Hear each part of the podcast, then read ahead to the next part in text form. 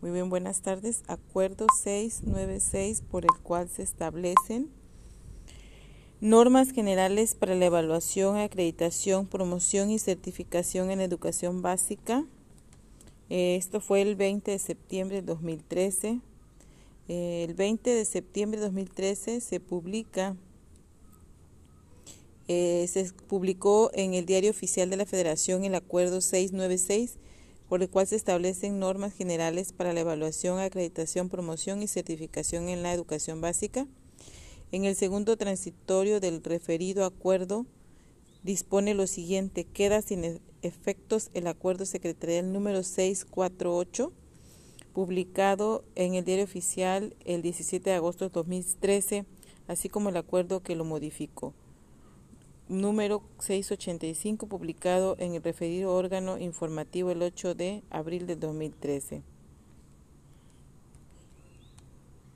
El acuerdo 696, sus disposiciones son eh, contenidas en el presente acuerdo, son aplicables a todas las instituciones educativas públicas y particulares con autorización de los ámbitos federal, estatal y municipal que imparten educación preescolar, primaria y secundaria y se emiten sin juicio, sin perjuicio de las adaptaciones e inclusiones que sean necesarias en materia de educación indígena, especial o para migrantes y adultos. El acuerdo 9696 dispone se establece el reporte de evaluación como el documento que avala oficialmente la acreditación parcial o total de cada grado y nivel de la educación básica el reporte de evaluación deberá incluir la información referida en el artículo acuerdo 696, artículo 6, adicionalmente aquella información complementaria establecida en las normas del control de evaluación. Y eh, el acuerdo 696 dispone herramientas, escala de calificación y momentos para informar a los alumnos y padres de familia la educación primaria y educación secundaria.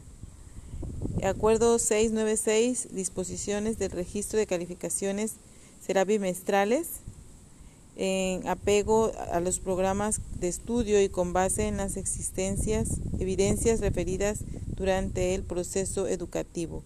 El docente asignará a cada estudiante una calificación en una escala de 5 a 10. Además, el docente hará un informe de cada uno de los alumnos que necesiten apoyo fuera del horario escolar en escritura, lectura o matemáticas para que juntos la escuela y la familia realicen las acciones necesarias que le permitan al alumno avanzar a nivel de sus compañeros de grupo.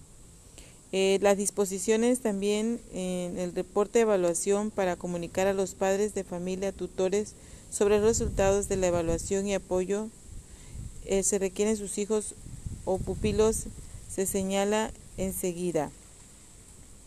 Eh, será al inicio del ciclo escolar en mes de octubre.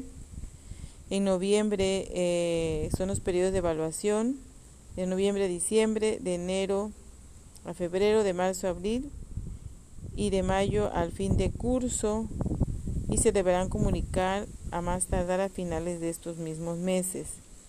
El acuerdo 696 también dice que a fin de garantizar el debido cumplimiento del calendario escolar y de evitar que durante los alumnos días de, cada ciclo se presenten situaciones de ausentismo, suspensión de clases, inactividad en las escuelas o incluso realización de actividades distintas a los contenidos del plan y programa, las instituciones educativas públicas y particulares con autorización deberán sujetarse a lo siguiente. En los grados de tercero de primaria a tercero de secundaria se aplicará un examen final que servirá para calificar el quinto bimestre. Dicho examen deberá aplicarse 10 días hábiles antes de la terminación del ciclo escolar. El examen final será se elaborará por el Consejo Técnico Escolar, el Consejo Técnico de Zona o la autoridad educativa que lo requiera. Gracias.